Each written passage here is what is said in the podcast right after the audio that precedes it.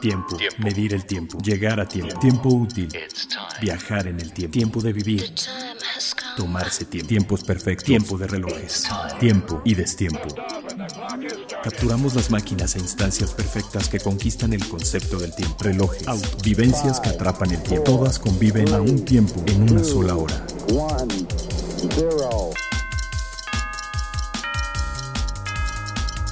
Hora local. Hora local. El podcast de Tiempo de Relojes. Tiempo de relojes. ¿Qué tal? ¿Cómo están? Bienvenidos a un nuevo episodio de su podcast sesudo y preferido acerca de esta industria que nos vuelve locos en más de una forma, no solamente por la emoción, sino porque de verdad está cambiando de una forma grande, muy importante, quizá lo más que ha cambiado. Y bueno, pues eh, yo soy Carlos Matamoros y estoy feliz de la vida de presentar a Carlos Alonso. ¿Cómo estás? Fundador de la revista Tiempo de Relojes y del CIAR. ¿Cómo estás, Carlos? ¿Listos para aprender de criptomonedas con Guillermo? Buenísimo. También, por supuesto, Leslie López, Tiempo de Relojes. Hola, hola. Buenos días, buenas tardes a todos. Buenas, noches, buenas madrugadas. Y aquí aprendiendo a ver si me compro también un monedero o una cartera de bitcoins. Eso. Y Andrés Moreno, ahora sí que nuestro corresponsal allá del otro lado del charco, que nos va a contar varias cosas interesantes alrededor de para dónde deriva esto. Hola, hola, ¿qué tal? Muy buenas tardes desde Madrid. Bueno, pues ya entraremos un poquito más tarde en debate. Ya os avanzo que no soy yo tan, tan fanático de esta tecnología, pero bueno, ya, ya habrá tiempo para hablar de ella. Ahí estamos de acuerdo, yo tampoco soy tan fanático, pero justo para que nos ilustres, pues está con nosotros Guillermo Barba, economista, consultor de finanzas y francamente un gurú en todo lo que tiene que ver sobre criptomonedas, blockchain. Bueno, empieza con el blockchain, las criptomonedas y los famosos NFT. ¿Qué tal, Carlos? Amigos, ¿qué tal? Eh, Leslie, otro Carlos, Andrés, me da mucho gusto saludarlos, nuevamente verlos aquí. Gracias por invitarme de nuevo a este podcast que me encanta, no me lo pierdo, eh, y me encanta Tiempo de Relojes, me encanta Hora Local, y pues bueno, yo siempre lo sigo y muy atento de todas sus publicaciones, me encanta estar aquí y pues soy yo el agradecido y es un honor. Gracias. No, además Memo es bien fanático de la relojería, pero antes de irnos eh, con el tema sabrosito del, del, de esta ocasión, nos vamos eh, con De Último Minuto. Justo cuando suceden todos los grandes lanzamientos y novedades mundiales, las tenemos de último minuto. De último minuto. Omega tuvo varios lanzamientos, entre ellos uno que nos acaba de, de llegar hace unos cuantos minutos literalmente, pero bueno, eh, Omega presentó sus nuevos modelos, eh, una remodelación del Speedmaster 57, que es eh, el que festeja el lanzamiento de este primer Speedmaster, los Aquaterra con carátulas de colores, muy alineados con la tendencia que marcó Rolex, para variar, los Constellation nuevos de 41 y 28 milímetros, y probablemente uno de los más interesantes del Seamaster Ultra Deep con una resistencia al agua de por lo menos 6.000 metros.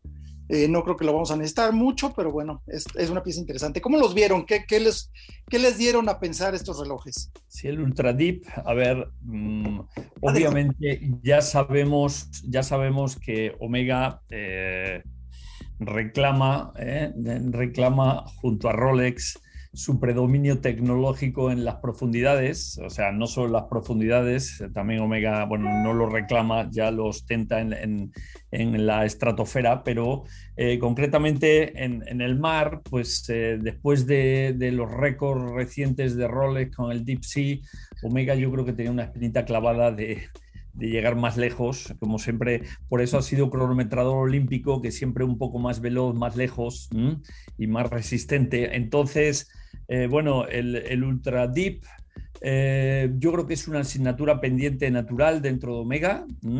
Al final son relojes, creo que tiene 47 milímetros, si no me equivoco, ¿no? 46, 47 milímetros, creo. Son relojes poco, poco prácticos. De hecho, por ejemplo, el Deep Sea de Rolex, como sabemos, no es uno de los bestsellers, ni siquiera es eh, uno de los eh, profesionales más revaluados eh, por los coleccionistas en, la búsqueda desaforada por, por, las piezas que no se encuentran, o sea, no es de los que más revalúa. ¿Por qué eso? Porque son relojes muy grandes, muy toscos, que prácticamente lo que justifican es un récord eh, un desafío técnico y la gente los quiere poseer por eso, porque, porque posee tecnología, ¿eh? como cuando te compras un, coche de, altísima cilindrada, de los que va de 0 a 100 en muy pocos segundos, no lo usas para pasear por la calle, pues un poco esto es lo que veo del Deep Sea, o sea, una asignatura pendiente probablemente no sea un gran éxito comercial, pero yo creo que Omega pues casi estaba obligado moralmente a sacar algo así. Claro, era decir yo también, ¿no? Era decir yo también, levantar la mano y, pues digo, si Rolex tiene su Deep Sea, pues este tiene su Ultra Deep. O sea, más. Pero bueno, por ejemplo, los Speedmasters, que creo que en lo personal es eh, mi pieza favorita de Omega. No, una cosa importante sobre los Ultra Deep de, Omega.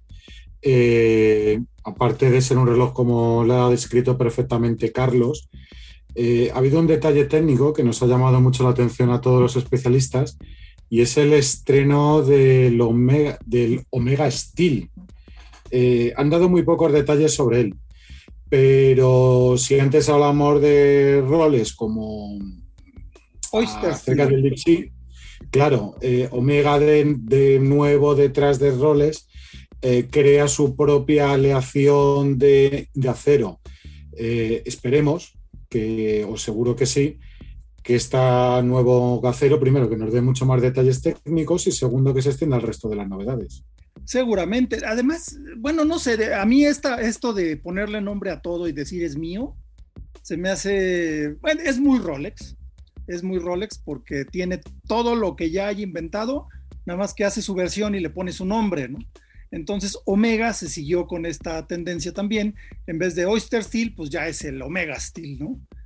Eh, bueno, pero, pero Omega también hace lo mismo con sus aleaciones ah, de oro. Por supuesto. Todas tienen un nombrecito. No, por supuesto, pero quien empezó con esa tendencia desde los años 20 fue Rolex. Al poner el Oyster y el no sé qué, en vez de decir, ah, tiene la corona atornillada, no, es Oyster.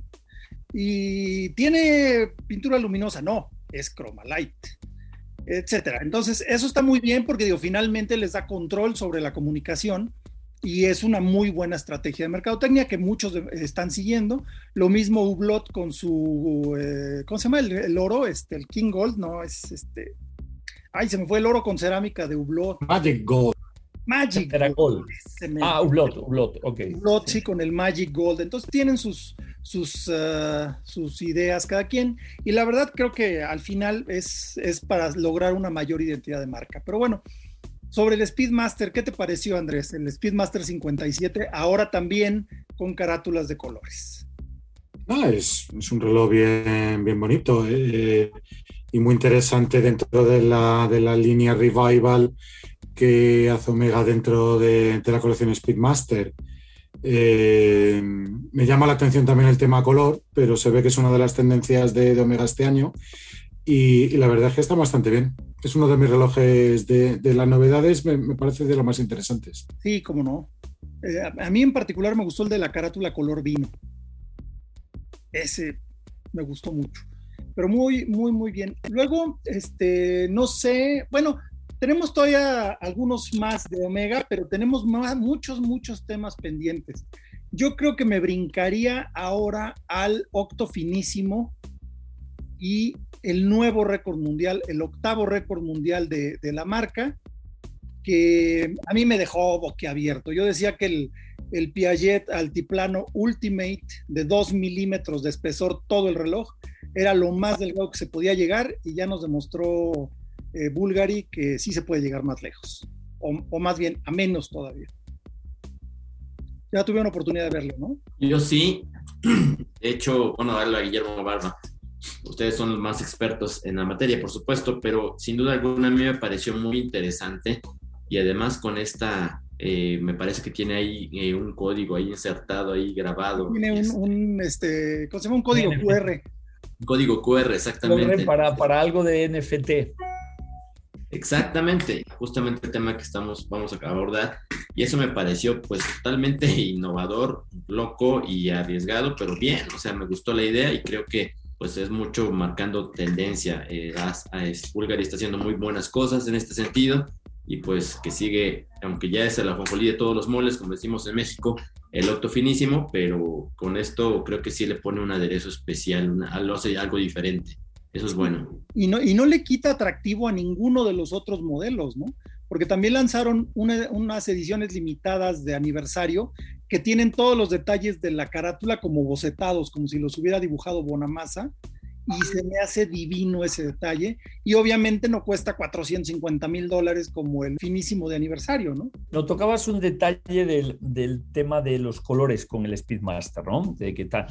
Yo creo que venimos, un, o sea, la técnica, eh, ya verás, la, la, técnica se da por añadida ya. O sea, cuando uno lee, por ejemplo, los nuevos Omegas y ves toda la tecnología, aparte ahora del, del, del acero patentado, o sea, no hay forma de, mejorar eso ya casi.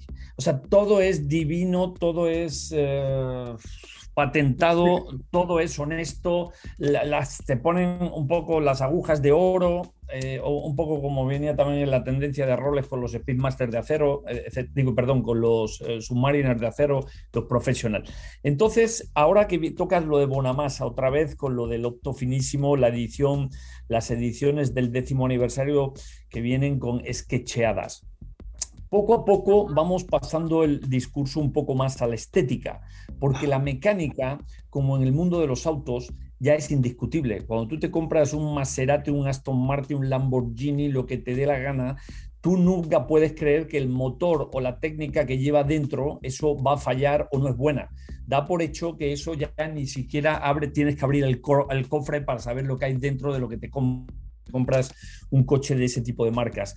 Con los relojes pasa un poco igual, entonces el discurso de los colores, de hacer, ahora en el, en el Watches and Wonder creo que tenemos una exposición para acabar de ensalzar más al señor Gerald Genta, que es un homenaje y una exposición de los diseños de Gerald Genta.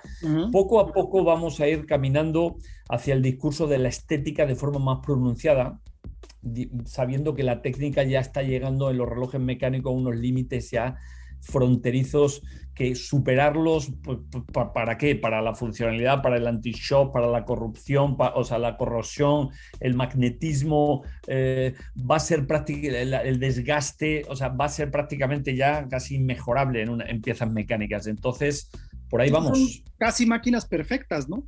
Y, justo con el octo finísimo rebajaron esos dos milímetros que, que había de récord del Piaget y lo dejaron en 1.8 milímetros según yo recuerdo, sí se había logrado con un Jan Lassalle, a un 1.8 milímetros, pero se doblaba el reloj.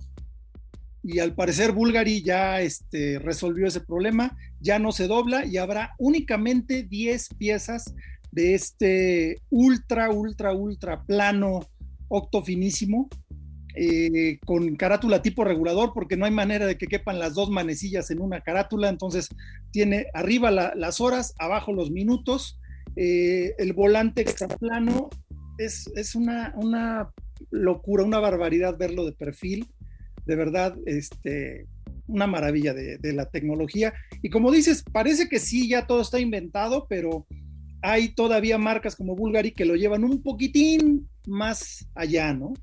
No se dobla y además es hermético a 10 metros, o sea que soporta 20 bares de, o 20 atmósferas, ¿no? lo cual también es muy significativo. Yo, no, yo ni me lavaría las manos. Sí, creo que también había un Citizen por ahí, que no sé si era solar de cuarzo también muy, muy finito, pero sí, obviamente aquí estamos hablando de relojes mecánicos.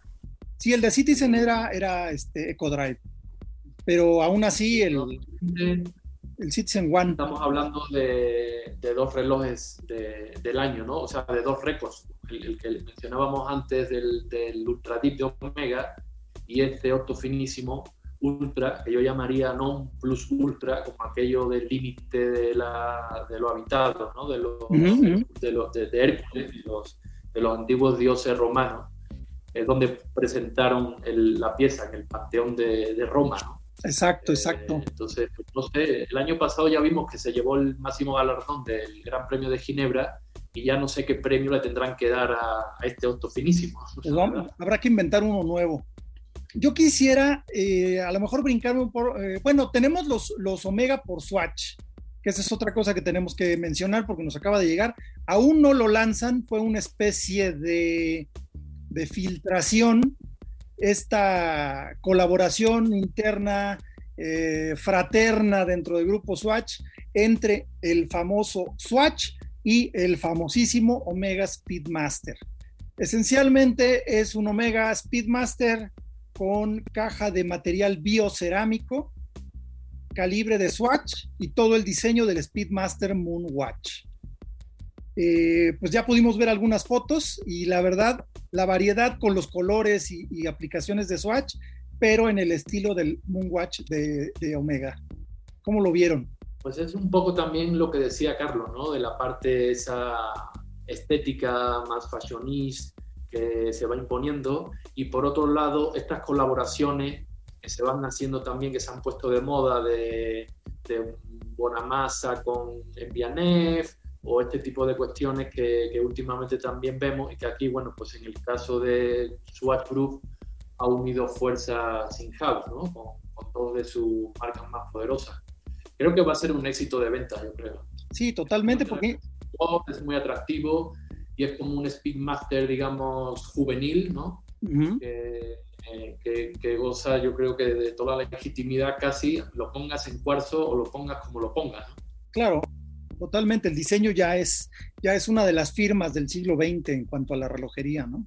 A, mí me, a mí me encantó esta cosa, porque viene a, por fin, mira, eh, eh, obviamente que adoramos y nos fascina Omega, ¿no? Pero veníamos comentando irónicamente, que eso es de lo que se trata hora local, eh, precisamente de hablar sin tapujos a un público que quiere curiosidad. Veníamos hablando de los homenajes que, que viene haciendo Omega a, Rolex últimamente, ¿no? Con el, el tema de las carátulas y porque los dos andan desde hace tiempo a la grilla a ver quién eh, ostenta récord y quién ostenta patrones por aquello de poner nombre a todas las cosas y demás. Bueno, pues eh, el, tema de, el, tema de, estos Omega por Swatch eh, está genial porque, mira, primero hemos visto qué pasa con los customizadores de las piezas iconos, ¿no? Ya sabemos que, que, digo, ahí fuera está, yendo, está lleno de una serie de ateliers que de pronto hacen pues ¿qué es lo que hacen? Las cosas que parecen imposibles, ¿no? O sea, te agarran un Daytona y lo ponen all black y lo ponen con un turbión y lo ponen con, eh, con eh, eh, no sé, juegan a dar al público el sueño de lo que la marca no se atreve a hacer. Pues a Omega le pasa un poco igual, o sea, digo, la vaca sagrada que es el Speedmaster, pues puede jugar a ponerse a poner un Snoopy, pero, pero también los límites de, de, la tolerancia de, las sagradas escrituras del Speedmaster no te permiten escorarte demasiado. Entonces, yo creo que la, fuerza del grupo Swatch es que tiene todo y tiene tantas marcas que por fin dijeron, vamos a jugar a imitarnos a nosotros mismos, ¿no? Y además manda un toque de humor muy divertido. Entonces, bueno, ves un Speedmaster con una caja roja y una carátula blanca, como si fueran los del el primer modelo del proyecto Alaska. Del proyecto Alaska, ¿te acuerdas? Entonces hasta la correa se parece. Entonces es esto, es esto. Eh, lo, estamos viendo también con el éxito que están teniendo los Casio Oak, ¿no? Con este homenaje eh, queriendo y no queriendo al Royal Oak. ¿No? Que hay algunos que ya son descaradamente Royal Oak, pero son un Casio, entonces te, pues te valen, ya sabes, 150 dólares el reloj y parece que llevas, que llevas un Royal Oak eh, de, zafiro blanco cuando resulta que es de plástico blanco y es muy divertido. Entonces, yo creo que esto es, muy fresco, tiene muchos mensajes, o sea, todos implícitos entre los customizadores legales, no legales, la copia, la no copia, lo de, lo de la libertad de expresión de lo que nos gustaría ver en los mitos que no se atreven las marcas a hacer, Así que, creo que va a ser un acierto, como dice Leslie, un acierto comercial, sobre todo para un público que viene de vuelta de, tener los iconos o jóvenes que nunca lo van a poder tener y se conforman con divertirse con este tipo de piezas. Iba a decir que el siguiente paso sería un submariner customizado por Tudor. No, no estaría tan lejos, ¿eh? No estaría tan lejos, pero pero vaya, yo creo que va a ser un exitazo de ventas, como dice Leslie, pero además no le roba nada a la herencia de Omega con el Speedmaster, tampoco le quita nada a Swatch y nos permite un Speedmaster muy divertido que a los fanáticos del Speedmaster nos va a fascinar, porque vas a traer un Speedmaster de 250 dólares. O sea, 5 mil pesos aproximadamente. Es importantísimo, Carlos, me permites ahí mi, comentario. Yo creo que es, eh, lo que están haciendo es muy interesante, viendo, decía Carlos Alonso, eh, eh, aprovechándose de, de, la diversidad que tiene, su, que tiene el grupo Swatch, que es desde el entry level, de, de relojes de entrada hasta los relojes más caros, ¿no? Entonces, eh, creo que esto hace una, entre comillas, democratización para que la gente que, que quiere, eh, siempre ha aspirado a, lo mejor a tener un Speedmaster, que es un icono de la relojería, y que a lo mejor muchos, sobre todo entre los más jóvenes, no les alcanza el dinero, porque otra cosa muy importante, la relojería está viviendo de lujo, está viviendo un auge impresionante y no es nada más Rolex, eh, Patek Philippe o Audemars Piguet, sino que todas las marcas están yéndose para arriba. La prueba está en que la misma, la misma Rolex tuvo que eh, revivir, eh, darle fuerza a Tudor para poder llenar ese hueco que se abrió en la parte baja del mercado. Entonces, y, Omega también va por las mismas. Omega cada vez está más caro.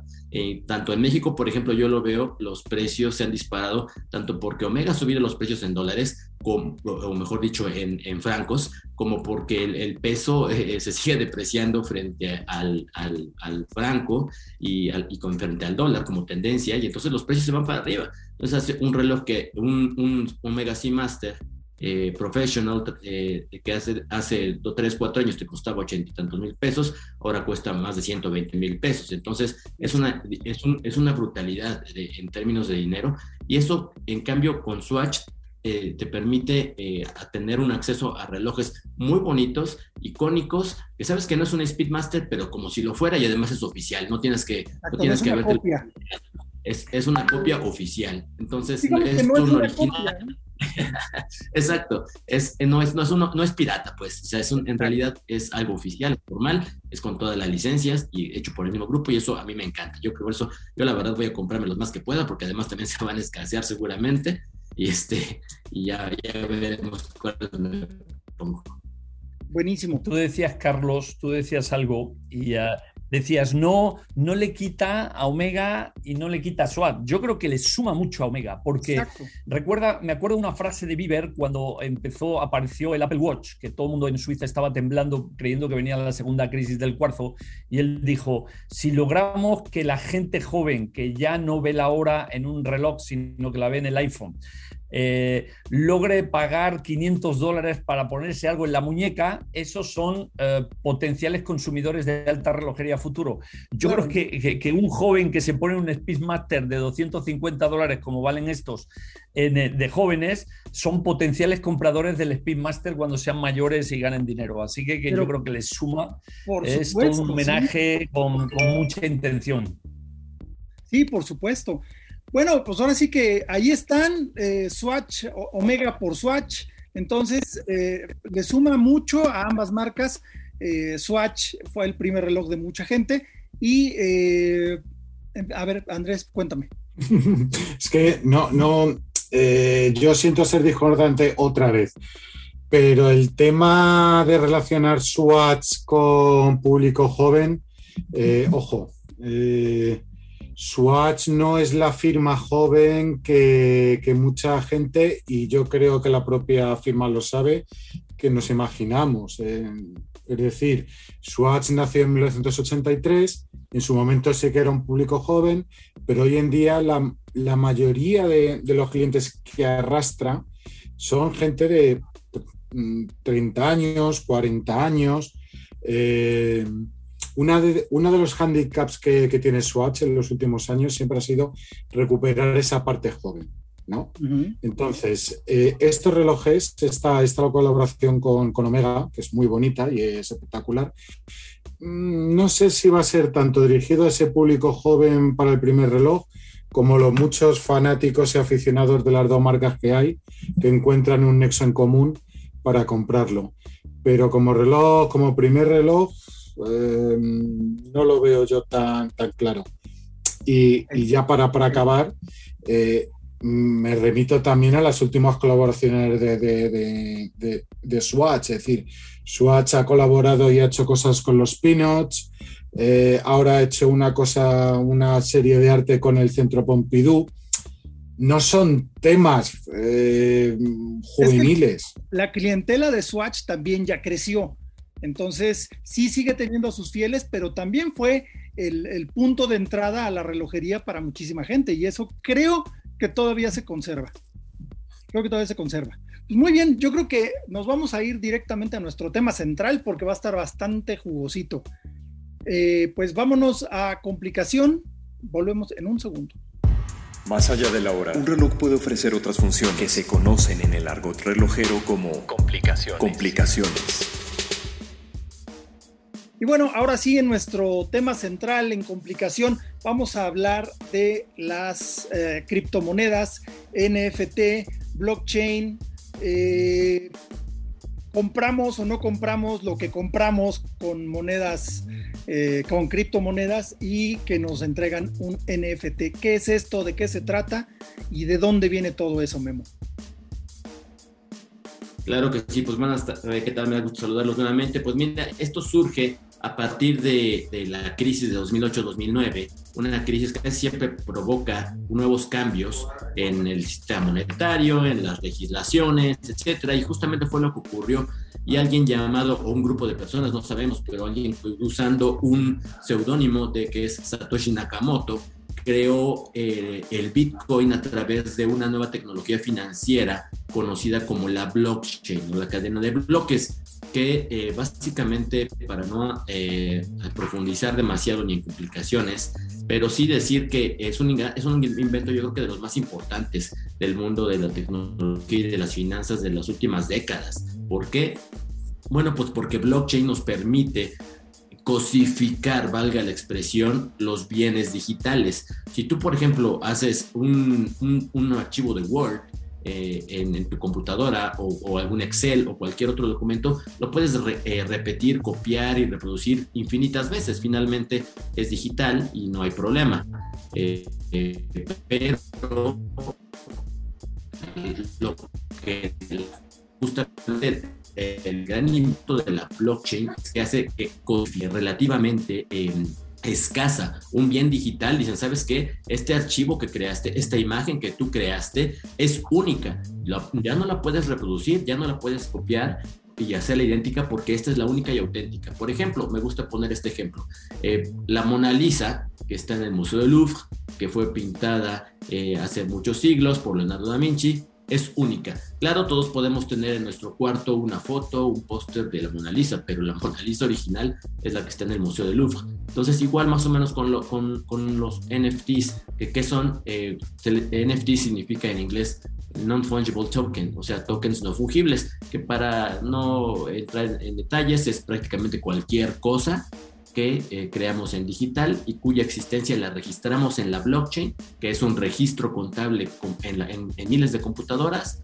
y, donde gracias a ese registro contable sabemos que podemos identificar que ese artículo, esa moneda, esa imagen, ese reloj también es único e, y no se puede reproducir. Se pueden hacer muchas representaciones de él, pero que no se puede eh, crear esa misma cosa porque tiene una, una existencia única. Ok, eso de no fungible. Fungible podríamos utilizarlo, la palabra como reemplazable, ¿no?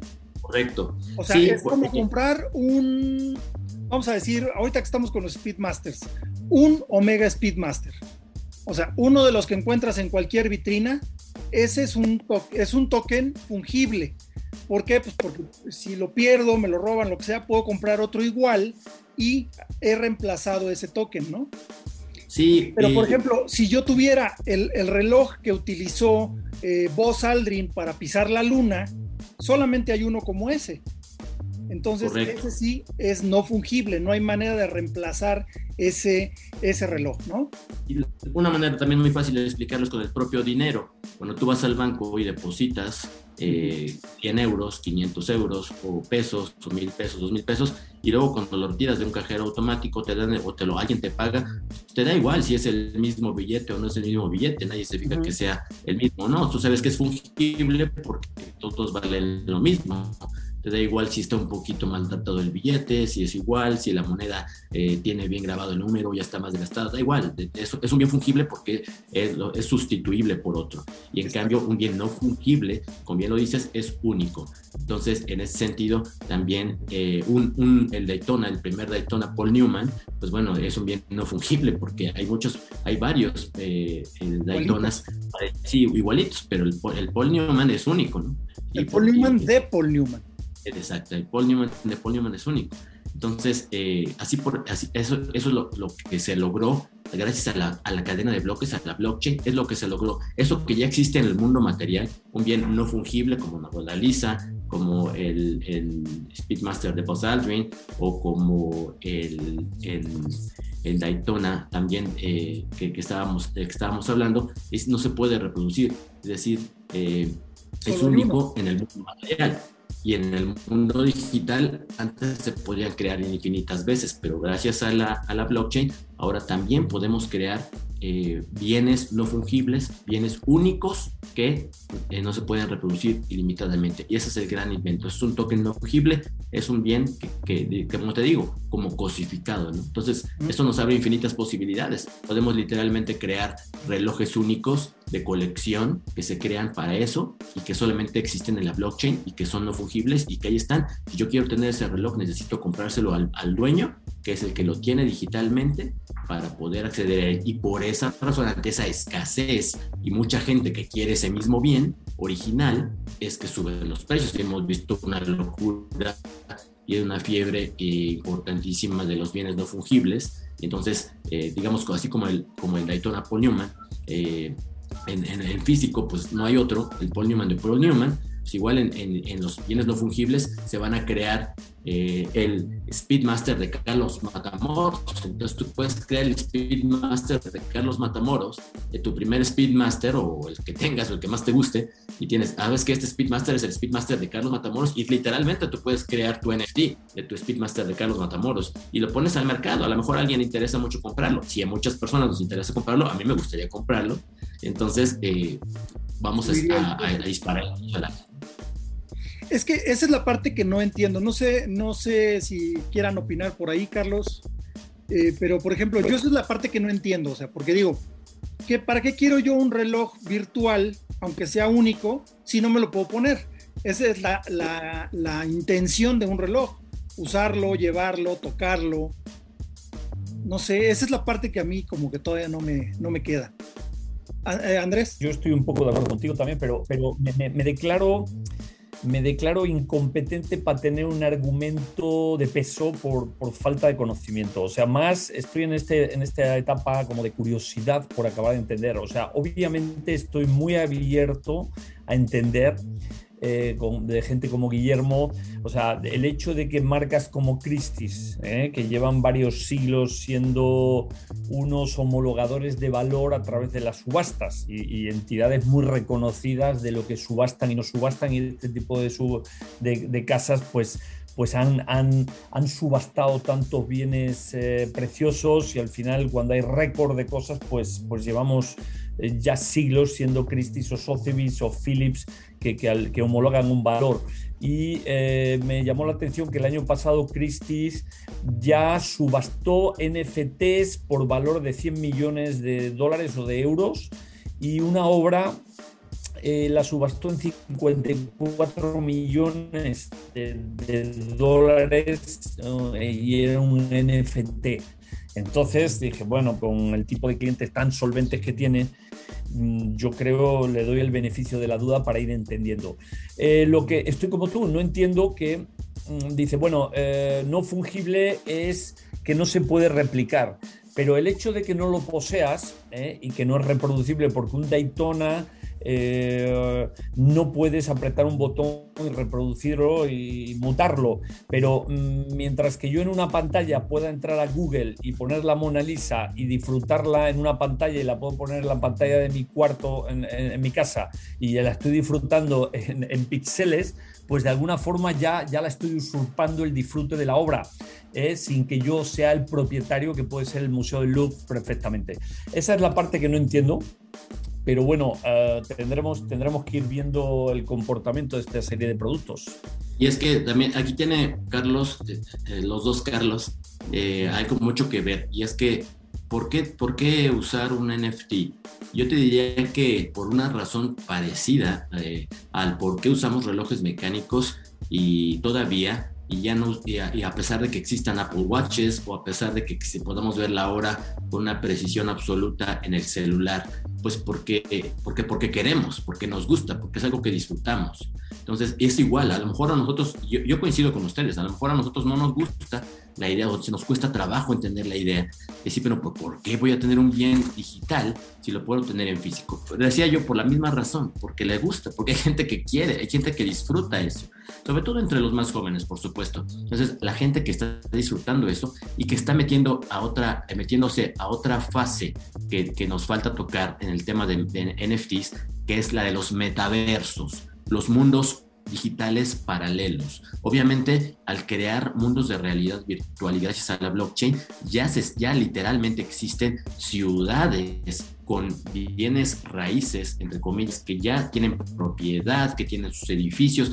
Y bien lo mencionaba Carlos Alonso, ya incluso hasta las grandes casas de subastas tienen ya sus edificios ahí. Puedes entrar a ellas y ver lo que están exhibiendo, puedes ver lo que están vendiendo, etcétera. Porque gracias a ese mundo, gracias a la blockchain, se crean metaversos, que a lo mejor en el mundo real, pues no nos sirve de nada un NFT, pero en el mundo virtual que es al que estamos llegando muchos, muchos con, eh, con la realidad virtual, justamente y con la hiperrealidad y los metaversos, te va a importar mucho tener, decía, poner el ejemplo del Speedmaster de Carlos Matamoros exhibido, a lo mejor en tu colección de relojes de NFTs en un mundo virtual. Entonces, para eso sí importa, ¿no? Entonces, eh, hay que verlo como una innovación, como algo que sí tiene valor, sí, porque mucha, el valor está en función de, la, que mucha gente quiera algo. Es que mucha es el chiste del dinero, ¿no? ¿Cómo? Ese es el chiste del dinero. El dinero vale porque mucha gente cree que lo vale y porque mucha gente lo, lo, demanda, lo necesita y le damos el valor. El valor viene de la gente. Entonces, justamente los NFTs están teniendo una gran apreciación porque cada vez más gente está entrando a los metaversos, al dinero virtual, al Bitcoin y a muchas otras monedas. Por ejemplo, la moneda más importante para el mundo de los metaversos y de los NFTs no es Bitcoin, sino Ethereum. Ethereum es mucho más que Bitcoin, porque Bitcoin es solamente una moneda, de, una moneda digital, pero Ethereum es más que nada una plataforma con infinitas posibilidades que te permite crear metaversos, NFTs y una, cantidad infinita de, creaciones, tan, tantas y tan infinitas como la creatividad humana. Entonces, por eso... Una economía digital. Totalmente. No solo una moneda, sino una economía. Es todo un, un, universo, una economía digital y que está basada en Ethereum y, y que, repito, no es solamente una moneda, sino si, si necesitas y Ether, Ether también lo necesitas para poder comprar, eh, para poder comprar NFTs en la red de Ethereum pero hay otras, hay otras que también están saliendo como competencia y al final la gente es la que va a decidir en, eh, cuál es la que más le gusta y la que más utilizada es la que va a predominar, la que va a ganar en esta batalla de la competencia de los nuevos metaversos, los NFTs, y pues ya veremos cuál es la que triunfa, pero eh, algo que es, un hecho es que entre los más jóvenes vamos, del, estamos pasando de los videojuegos a los mundos de realidad, de, eh, los mundos de realidad virtual y que creo sinceramente que muchas personas seguramente van a preferir vivir su propia vida en ese mundo virtual que en el mundo real, desgraciadamente. Yo, yo lo lamento mucho, no es algo que me guste, pero creo que así va a pasar. Y, y a esas personas es a la que va a dirigir este tipo de bienes no fungibles que solamente existen en ese mundo, eh, digamos, virtual. Ahora que, ahora que te oigo hablar, pienso que eh, el, eh, Speedmaster hecho por Swatch, ¿no? el Moon Swatch, en el fondo es la vuelta de un NFT, porque estaba leyendo hace poco la entrevista que daba Houdinki sobre un muchacho de Chicago que hacía relojes NFT y en el fondo lo que hacía es agarrar pues eh, Daytonas y todos los profesionales de Rolex y les ponía unos colores alocados eh, homenajeando lo que se puede hacer en los NFT que no se podía hacer en la vida real. Yo creo que, yo creo que el grupo SWAT tomó, tomó nota y dijo, antes de que nos invadan aquí los NFT, vamos nosotros a hacer NFT reales con estos eh, Speedmaster por SWAT. ¿no? es un punto también nuevo Y bueno, el primer nivel yo creo, o sea, empezaron eh, con certificados digitales, ¿no? También garantizando la compra que tú haces, como, como el antiguo número de serie de cada reloj. O sea, a lo mejor no es el Speedmaster de Buzz Aldrin, pero es el tuyo que tú compraste en la boutique y te dan un certificado digital que también te garantiza, que te sirve como obviamente garantía también del reloj de compra.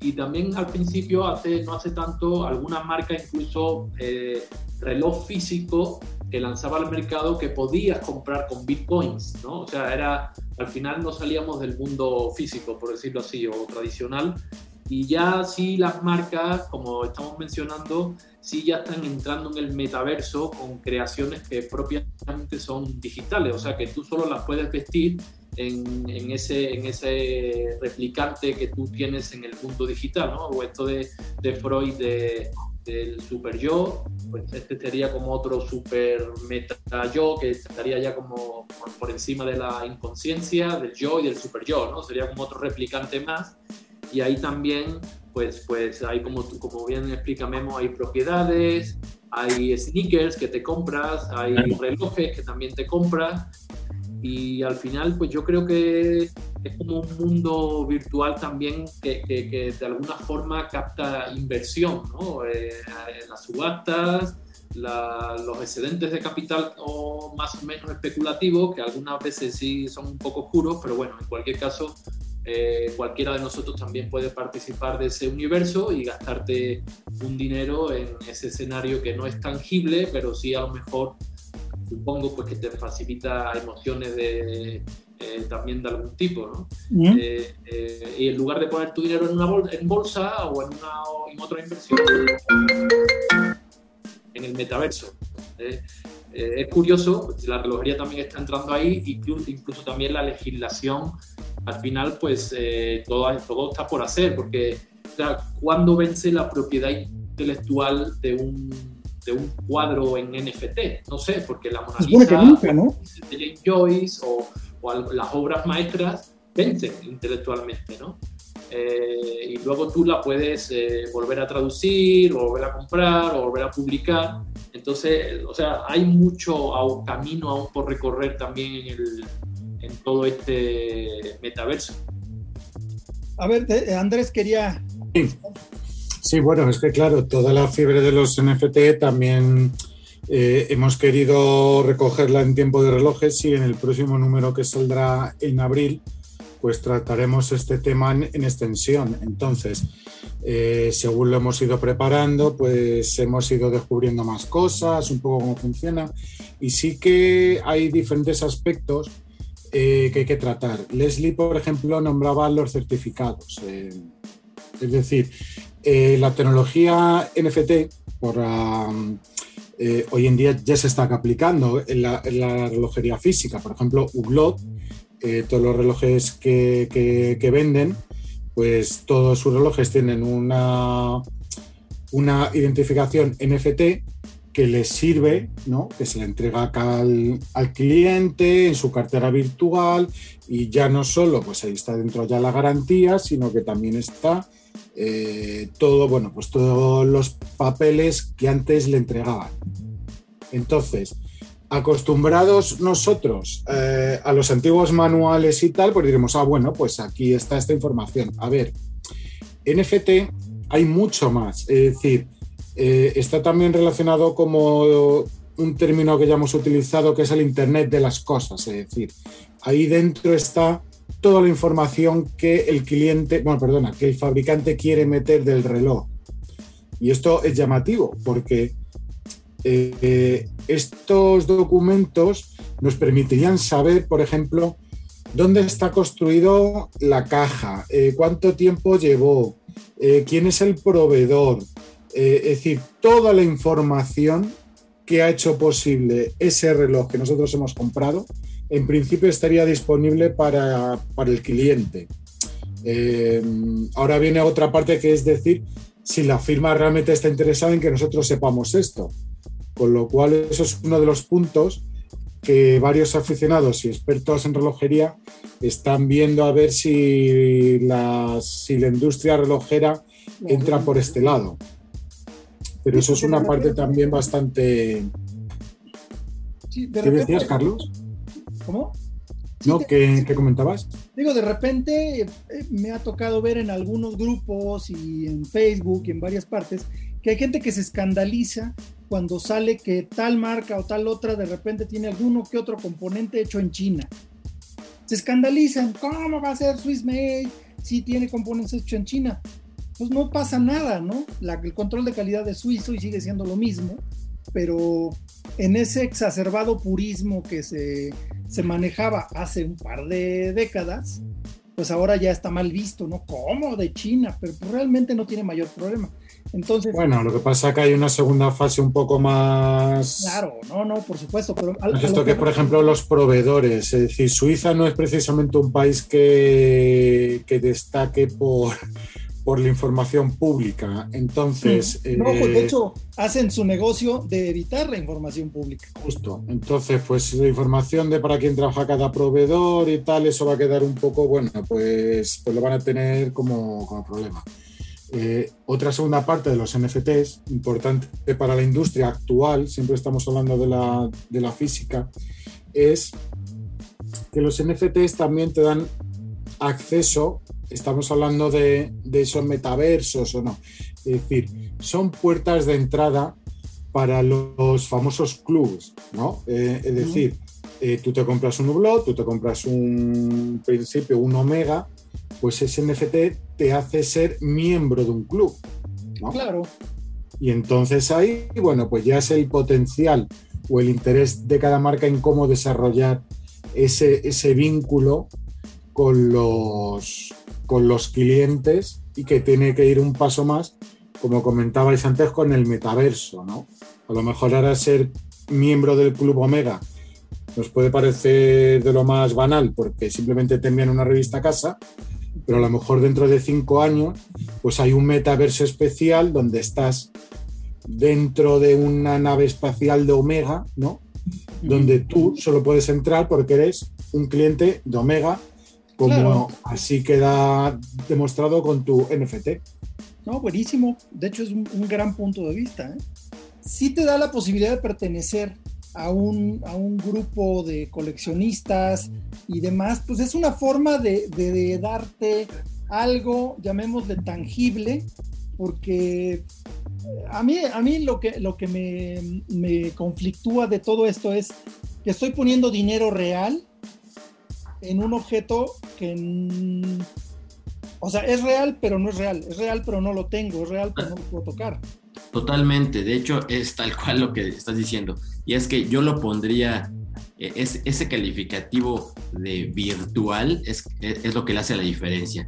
Es real, pero en realidad virtual, o sea, es, es, no es tangible, es real porque tiene una existencia, pues, es real pero no es material. Entonces, eso, eso es lo que nos cuesta un poquito y tenemos que abrir un poco la mente. Es decir, un NFT es justamente eso, un bien real, porque existe, tiene existencia única, un NFT, por eso es NFT, tiene una existencia única en un mundo virtual y por eso tiene valor, porque mucha gente, aunque sea virtual, por ser una existencia eh, real, aunque sea en ese mundo digital, mucha gente lo desea y es eso justamente lo que le da el valor, que mucha gente lo quiere. Oye, pues yo tengo este NFT. Un NFT en realidad no vale nada si, eh, eh, si nadie lo quiere. Entonces, el mismo principio que hace que la mayoría de los relojes pierdan valor, eh, porque cuando lo, cuando lo compras y lo quieres revender, pues mm, mm, no, no es el mismo precio, la mayoría de los relojes. Entonces, por eso, porque ya no tanta gente lo aprecia igual.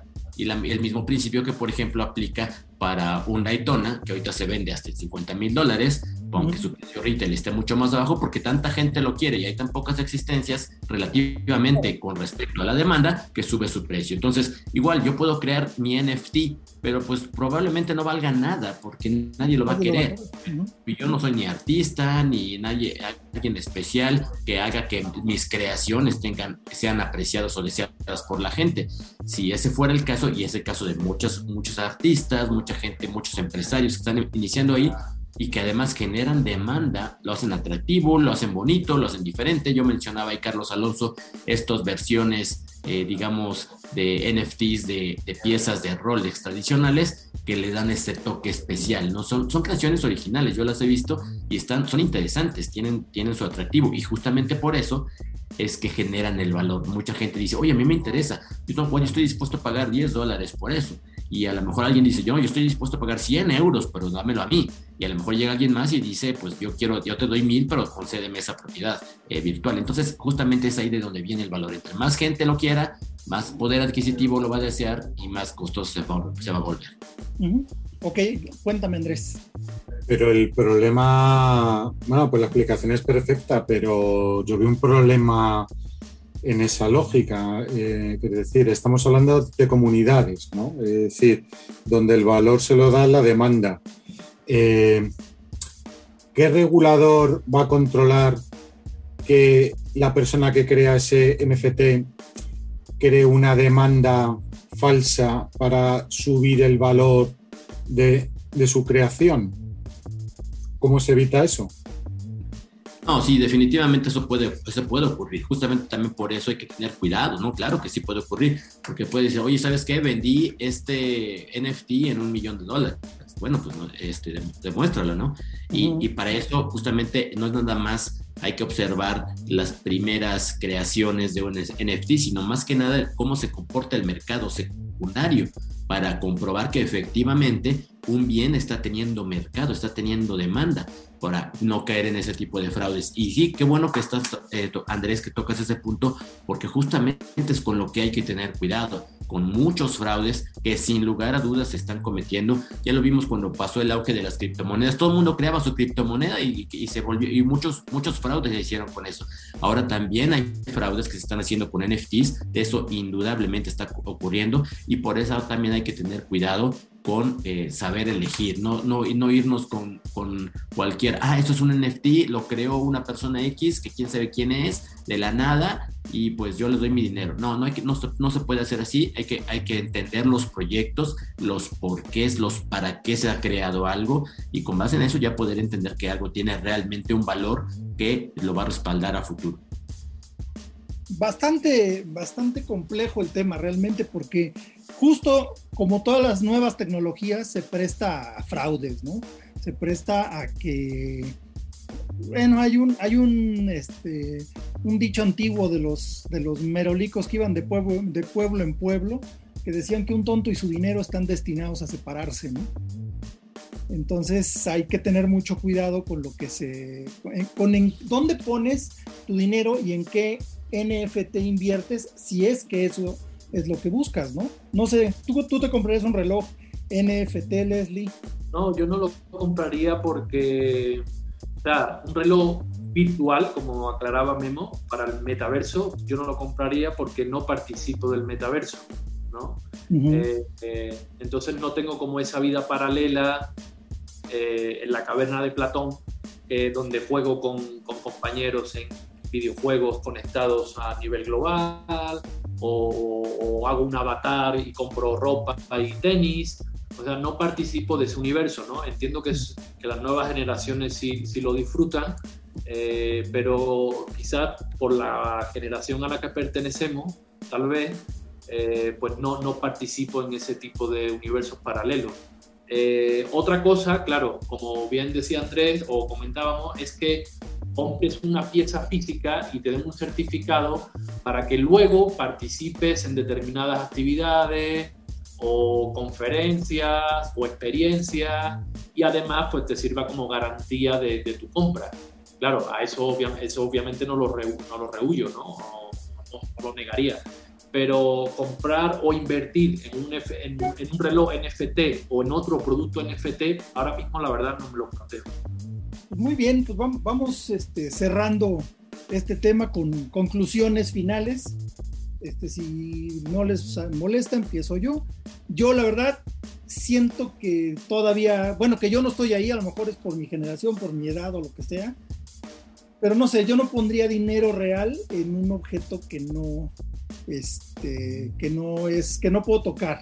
Ahora, en mi, en otra, de, en otra, en otra vida, pues, yo hice mucho, mucha fotografía artística, entonces se me está ocurriendo, ¿por qué no? voy a hacer NFTs de mis fotografías antiguas. ¿Quién quita y alguien las quiere, no? Entonces... Ah, no, por supuesto. Es una buena idea. Fíjate que voy a probar eso, voy a probar eso y este, vamos a ver qué, sale con eso. ¿Tú qué opinas? Bueno, ¿qué, conclusión tienes tú, Andrés? Yo, eh, bueno, que los NFT son de, pues de relojes, son de relojes como si son, no sé, de bicicletas virtuales o de árboles virtuales o de, eh, no sé, aquí tengo, o de huchas virtuales, es decir, es un modo de, ganar dinero, ya está. Entonces, eh, quien gana dinero es porque alguien se lo presta. Y bueno, pues, pues oye, pues adelante, que la carretera sea todo suya. Buenísimo. Y este, Memo, ¿tú cómo la ves? Ahora sí que ya nos explicaste, ya me queda claro que tú, tú lo entiendes perfectamente y que entiendes mejor que, que, que la mayoría de, de, nosotros, o de, me refiero en general a la gente. ¿Tú qué harías? ¿Tú sí pondrías tu dinero en un NFT? Fíjate que sí.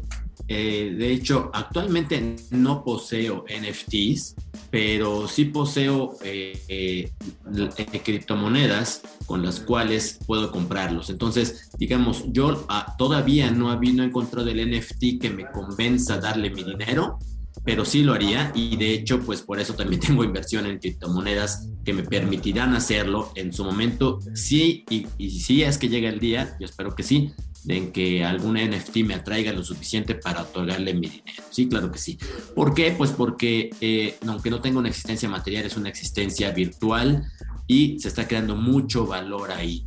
Eh, y, yo lo veo también como una inversión. O sea, si, si creo que el proyecto es bueno, si creo que el, producto a, futuro puede o tiene el potencial de generar un, una, una utilidad o de generar un valor adicional, claro que sí lo, voy, a, voy a comprar. Es un poquito también la filosofía que tengo con los relojes. Eh, ya, ya lo hemos, en la primera ocasión que me invitaron, también ya lo comenté. Yo en general no compro relojes por inversión, entre comillas.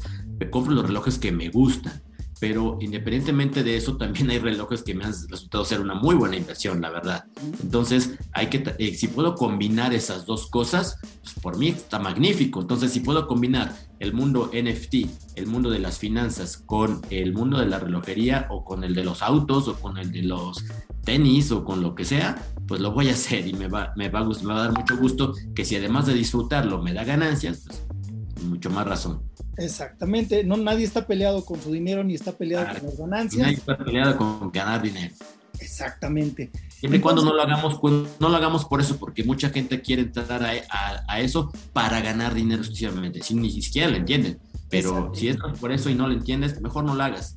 Hay mejores formas de perder dinero. Vete al casino, te vas a divertir, o no sé, gástate de otra forma. Te van a dar gratis. Exacto, entonces, pero mejor entender a qué le entras y, hacerlo. Exactamente, pues ahora sí que este, pues se nos acabó el tiempo porque la verdad es un tema que da para mucho y creo que no será la última vez que tomemos este tema de los NFTs. Y bueno, pues ahora sí que me toca, me toca despedir. Pues primero que nada, nuestro invitado, Memo Barba, economista y gurú de todo lo que tenga que ver con billetes reales y virtuales. Muchas gracias, Memo. Ahora sí que, ¿dónde te pueden encontrar? ¿Dónde te pueden seguir? En Twitter estoy como arroba Memo Barba, ahí me pueden encontrar. También en Facebook y en Instagram estoy como Mexican Watch Aficionado. Ahí, Eso, y además tal cual. Y, bueno, una cosa que también este, tienes un, newsletter de economía, de inversiones. Ah, sí, claro, también los invito a mi, top, eh, a mi newsletter de economía y que además es un boletín para, para explicar a la gente en qué deberían invertir, sobre todo en estos tiempos tan turbulentos de inflación, guerra y recesión próximamente. Los invito a que me busquen en topmoneyreport.com.mx y ahí se suscriban totalmente gratis a recibir la versión gratuita de mi boletín. Gracias. gracias Leslie, gracias Andrés, Carlos, los Carlos, gusto saludarlos. Gracias. Eh, bueno, pues me despido también. Nos vemos Andrés. Hasta luego desde Madrid. Hasta luego. Carlos Alonso, hasta luego. No sé yo por ahí, pero bueno, ya adiós Carlos. Y Leslie, pues ahora sí que estamos en el mismo continente, por ahora. Este, pues bueno, muchas gracias Leslie. Un gusto, gracias a ustedes. Bueno, este, es, este fue un episodio más de Hora Local. Les recuerdo que nos sigan en Spotify, ahí estamos como Hora Local por tiempo de relojes. Eh, también en Instagram estamos como hora-local, al igual que en Twitter. En Facebook estamos como Hora Local MX y por supuesto en nuestro canal de YouTube que se llama Hora Local. Y bueno, pues yo soy Carlos Matamoros, me despido por ahora. Muchas gracias por escucharnos y pues eh, envíenos sus preguntas. Hasta luego. Esto fue Hora Local, el podcast de Tiempo de Relojes. Tiempo de Relojes. Manteniéndote a tiempo sobre todo aquello que hace latir tu corazón. Nos escuchamos en el próximo episodio. Productor ejecutivo Antonio Sempere. Antonio Sempere. Voz en off Arturo Jara. Hora Local es una producción de finísimos.com.